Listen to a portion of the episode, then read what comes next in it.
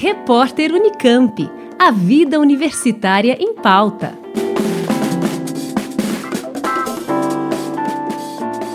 O Centro de Teoria da Filologia, vinculado ao IDEA, o Instituto de Estudos Avançados da Unicamp, promove no dia 27 de maio, às duas da tarde, a palestra online e gratuita As Esculturas do Partenon, no contexto da narrativa curatorial do Museu da Acrópole.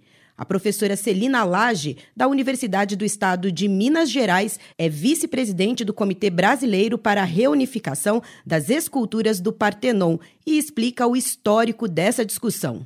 A Grécia foi dominada pelo Império Otomano por um período de cerca de 400 anos. Foi nas últimas décadas desse período que um lord escocês chamado Elgin veio para a Grécia e quis retirar as esculturas do Partenon para enfeitar jardins, os jardins da sua casa, da sua mansão.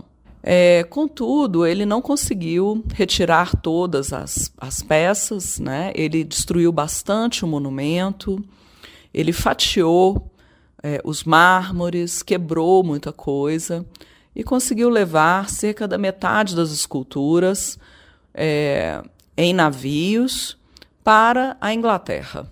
Chegando lá, ele colocou essas obras em galpões e, posteriormente, ele ofereceu para o Museu Britânico, que, em primeira mão, recusou a oferta.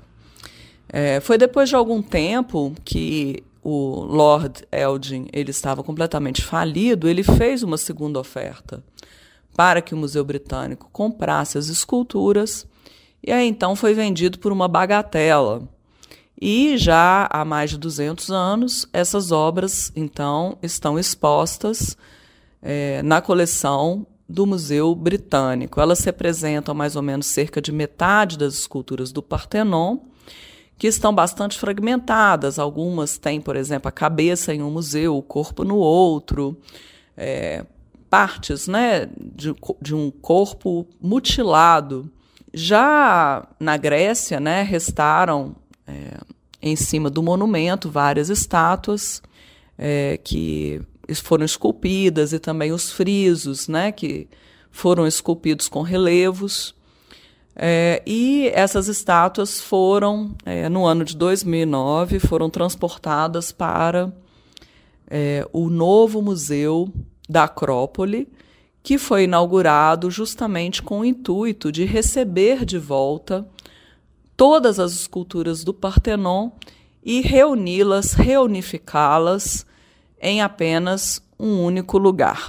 Desde que a Grécia ficou independente do Império Otomano, é, no início do século XIX, ela vem pedindo o retorno dessas esculturas, mas foi apenas com a inauguração do novo Museu da Acrópole que é, ficou mais forte essa demanda é, pelo retorno, porque agora a Grécia tem um local adequado né, para conservação e para exibição dessas esculturas.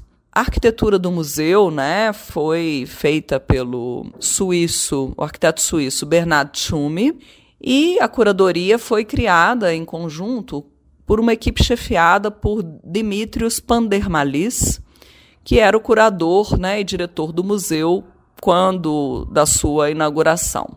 Segundo a professora Celina Lage, na palestra gratuita que acontece no dia 27 de maio, a ideia é discutir a curadoria do Museu da Acrópole e a campanha mundial que reivindica o retorno das esculturas à Grécia.